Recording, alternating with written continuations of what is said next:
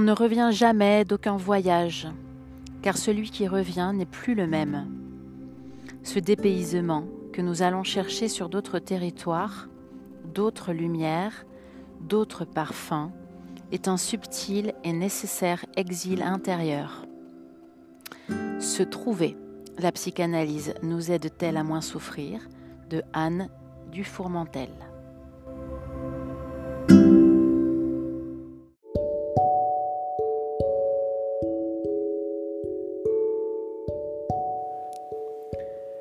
Podcast Just in Time porque necesitamos salir, mantenernos abiertos al movimiento, a la reflexión. Caminar, observar, reflexionar para empezar algo nuevo.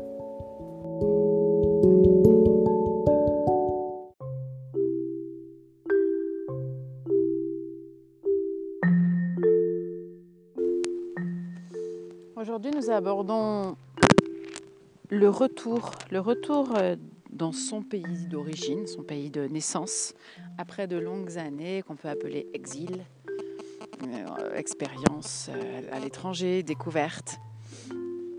Et nous allons parler avec Émilie, Émilie qui a passé 16 ans au Mexique avant de revenir en France.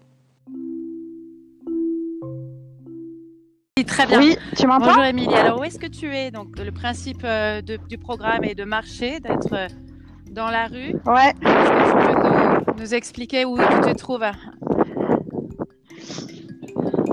Ben Là, je suis euh, pas tout à fait dans la rue. Je suis oui. au bord de la mer. Oui.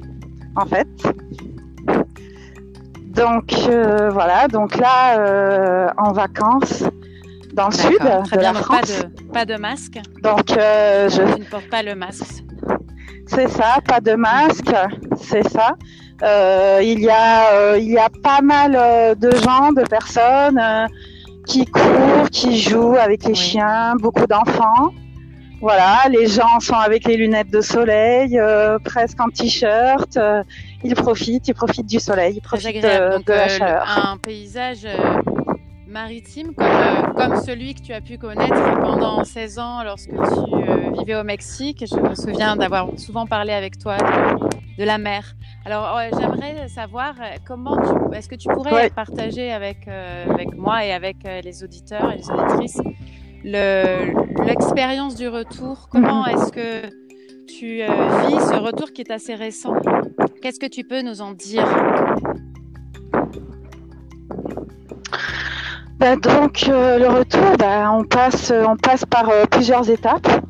Déjà, la première étape, c'est euh, le retour, euh, un retour euh, en terre étrangère, on peut dire, parce que euh, on se sent étranger dans, dans un pays qui, qui est le nôtre en fait, mais euh, qu'on a du mal à reconnaître après être parti euh, euh, plusieurs années. Donc euh, c'est un peu comme euh, la redécouverte. C'est un peu comme la découverte ou redécouverte de, de, notre, de notre pays. Donc c'est avec euh, c'est beaucoup d'enthousiasme euh, et euh, Oui. beaucoup d'émotion.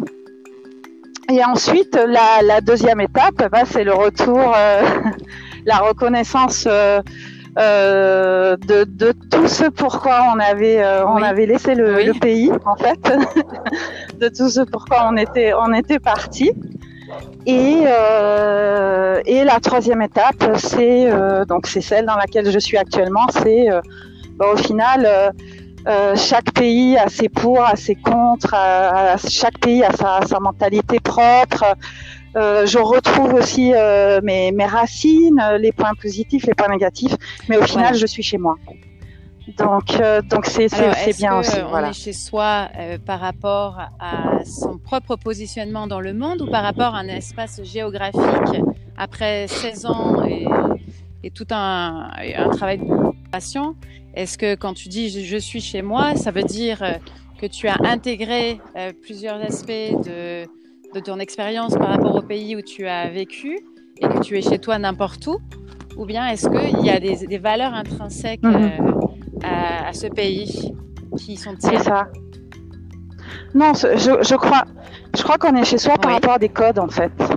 C'est-à-dire que même si tu vis, euh, enfin en tout cas pour moi, c'est même si j'ai vécu euh, beaucoup d'années au Mexique, je pense qu'il y avait encore des codes que je n'arrivais pas à comprendre et, à intégrer. C'est-à-dire euh, une sorte de, sous-langage en fait euh, qui était euh, du pays du Mexique. Puis en plus, on peut dire que le Mexique c'est quand même un pays très très mystérieux en soi, enfin qui, qui le reste toujours pour moi, même après autant d'années. Donc il y avait quand même un langage propre au, Mexique, un sous-langage que je n'arrivais toujours pas Très intéressant. Par exemple, intégrer. quels sont les codes euh, que, tu as, eu du mal à intégrer, hmm. que tu n'as jamais pu intégrer, comme tu dis?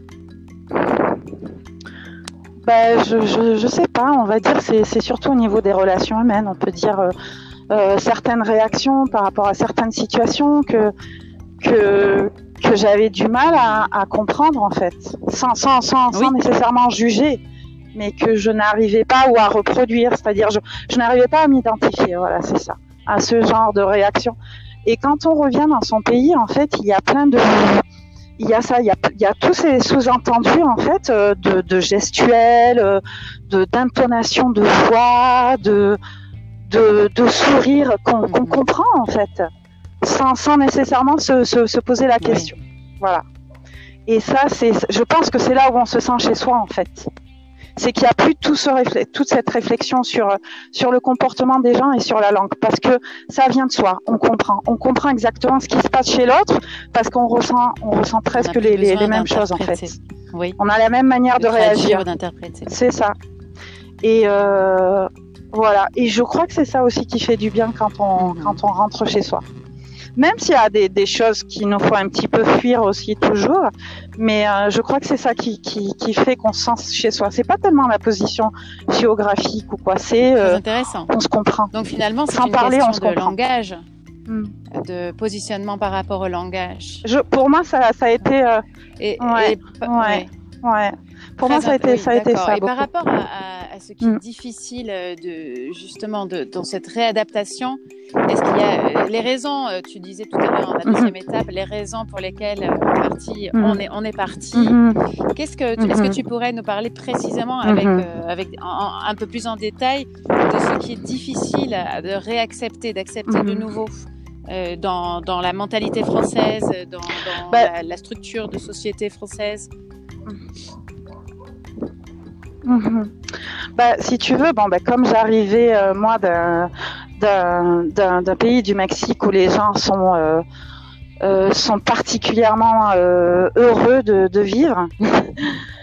ils sont joyeux au quotidien, même s'ils se retrouvent dans, des situations très compliquées, très difficiles, ils ont toujours un, un espoir euh, que, que l'avenir sera meilleur en fait. Ils ont ou, même une assurance que de toutes les, de toutes les manières l'avenir sera meilleur. Mhm. Et voilà, et on fait avec ce qu'on a. Or ici, euh, je pense que ce qui m'a le plus coûté, c'est euh, justement cette vision de l'avenir qui, est, qui est toujours pessimiste en fait. Euh, c'est-à-dire on est euh, voilà il nous arrive ça mon Dieu mais qu'est-ce que ça va être après? Mais ça va être pire. Et pourtant bon les gens continuent à lutter quand même. Ça ça veut pas dire qu'ils baissent les bras mais mais euh, il y a toujours cette, cette vision de l'avenir qui est un peu noire dans une, une, un peu négative. Une, société qui a été imprégnée par la philosophie des, milliers, des lumières. Qui a tout. C'est paradoxal. Oui, oui. et une société qui a tout qui, a, qui a tout, qui a, qui a tout le confort que tu matériel penses que plus on en a, moins on D'accord, donc connecté avec euh, l'optimisme justement. Est-ce que tu crois que ce sont les possessions matérielles qui, qui ont eu cet effet sur euh, la, la, mentalité française, la facilité, par rapport ici au Mexique? Euh, Je sais pas, ça c'est une grande question que je me pose depuis que je suis arrivée. Euh, en tout cas, ce qui est sûr, c'est que, euh, enfin voilà, on le voit clairement euh, dans les pays, dans les pays d'Europe. Hein, c'est pas, c'est pas le matériel qui fait le, le, le bonheur. Je crois que c'est un exemple flagrant si tu compares les, les, les, deux cultures. après, je sais pas. Oui, c'est vraiment la vraie question. question. Que je, je, ne sais pas. Je, je sais pas. Je sais pas si ça tient à l'histoire de la France. Je sais pas si ça tient ou à l'histoire du Mexique. Je sais pas si ça tient au climat, à ce que mangent mhm. les gens à l'éducation. Je, je, est-ce que, est-ce que lorsque l'avenir est, est, censé euh, être garanti, euh, il y a peut-être un changement dans l'âme humaine qui fait que on cesse d'avoir ce, ce, dont tu as parlé, l'espoir, l'espoir, l'espoir que ça aille mieux. Je pense que le, le, le quand, on parle d'avenir garanti, le, problème avec les pays européens, c'est justement qu'ils veulent trop garantir euh, leur avenir. C'est-à-dire que, quand tu es habitué à autant de confort matériel, tu peut-être que tu laisses pas de part euh, au hasard, c'est-à-dire euh, tu, tu n'as pas assez confiance, euh, comme tu fais comme tu fais pas confiance au hasard, du coup tu essayes de hmm. contrôler, de, de, tout contrôler. Tu essayes de contrôler ton présent et tu essayes de contrôler l'avenir. Donc quand il y a perte de contrôle, je pense qu'il y a une certaine angoisse qui se, qui se, qui se, qui se développe, puisque tu, il y a, y a pas assez de lâcher prise en fait ici. Et alors qu'au Mexique, on, on, se retrouve en plein dans, dans le lâcher prise par rapport à, à plein de choses. Donc, euh, et ça ici, les gens n'ont pas appris à le faire. Et je pense que c'est pour ça qu'ils s'entourent de, ils s'entourent d'assurance, ils s'entourent de, de confort matériel, ils s'entourent, ils ont besoin d'avoir deux voitures, trois voitures, euh, enfin voilà, des assurances mmh. vie. Euh, c'est, euh, ils ont besoin de contrôler tout, du début jusqu'à la fin. Or au Mexique, on n'a pas ce moyen-là. On peut pas contrôler. Donc qu'est-ce qu'on fait? On lâche prise. Et lâcher prise, ça fait du bien. Et je, je pense que c'est. Le Mexique est ça. un pays qui t'a fait du bien. Peut-être ça, le gros. Énormément. Bah, énormément, parce que je suis, partie, je suis partie de France, parce que justement, j'avais du mal avec tout ce contrôle. Donc, euh, il me fallait un bon coup de balai euh, dans ça. Donc, il me fallait que je, il fallait que je me retrouve dans une situation euh, un peu plus -hmm. branlante pour, euh, pour, euh, pour perdre le contrôle et pour, pour lâcher prise, justement. Donc, le Mexique m'a ouvert euh, l'esprit par rapport à, à, plein de choses, à la spiritualité, à la manière de voir les choses, euh, et par rapport à la manière surtout de, de voir le, le, le, le bonheur, quoi. Enfin, que oui. le bonheur, il est tout simple. C'est tout. Il faut, il faut être là, maintenant, présent. Et, et si t'arrive quelque chose, ben voilà, faire au mieux avec ce qu'on a. Et, euh, et oui, tout, donc quoi. tu parlais du mystère. Voilà, le, Mexique est un pays mystérieux. Voilà comment tu l'as décrit. Aussi. Donc, il y a des choses qu'on ne, mm -hmm. ne peut pas comprendre. Ouais. C'est ça, c'est un pays mystérieux, c'est un pays spirituel. Euh, selon oui. moi, c'est un pays très spirituel, euh, qui a toujours la foi. Et, euh, et, et chose qu'en France non plus, on ne se permet plus. Hein. Je pense que la foi a disparu il y a, il y a très longtemps et on en revient toujours à la même, même, même côté de, de contrôle. quoi. C'est-à-dire que si on essaye de tout contrôler, bah, ça ne va pas Tout avec l'idée de, de foi. Oui, oui, c'est très intéressant, voilà. Émilie. Donc, euh, tu dirais que tu, tu, tu, portes en toi le Mexique dans ta nouvelle expérience de retour? Oui, carrément, carrément, carrément. Je porte, je pense que je porte bien en moi les, les, les deux cultures en fait.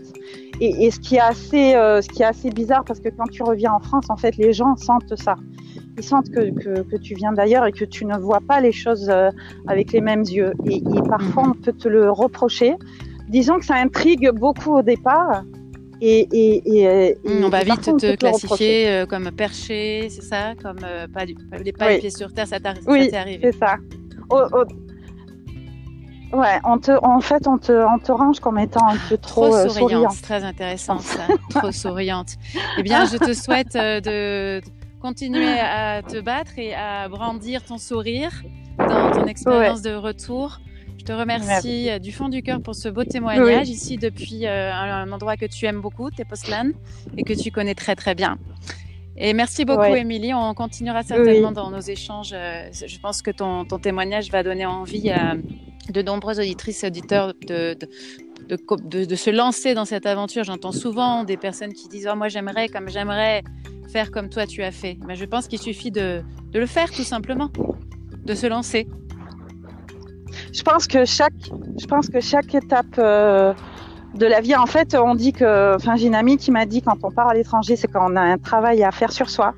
Et quand on rentre chez soi, c'est que le travail a été fait. Et c'est exactement ce que, ce que j'ai ressenti en fait. Et de rentrer en France, ça a été, c'est un, pur bonheur aussi. Malgré euh, voilà, malgré euh, certaines choses, c'est un pur bonheur d'être en France. Et, euh, et ouais, je pense qu'il faut, il faut vraiment se lancer. Il faut, il faut vraiment se lancer très dans bien, ce genre de Très bon conseil. Merci beaucoup, Émilie. À bientôt. Au revoir. Merci. Au revoir.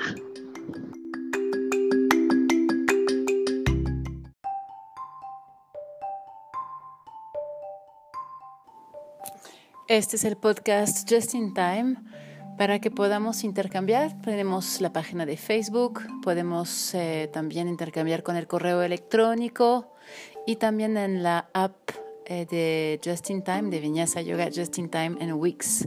Puedes mandarnos tus mensajes, haz tus sugerencias, preguntas, comentarios para que te vayamos respondiendo. También eh, está la posibilidad de dejar un mensaje vocal en el mismo podcast.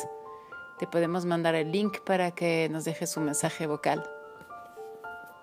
Nos vemos pronto.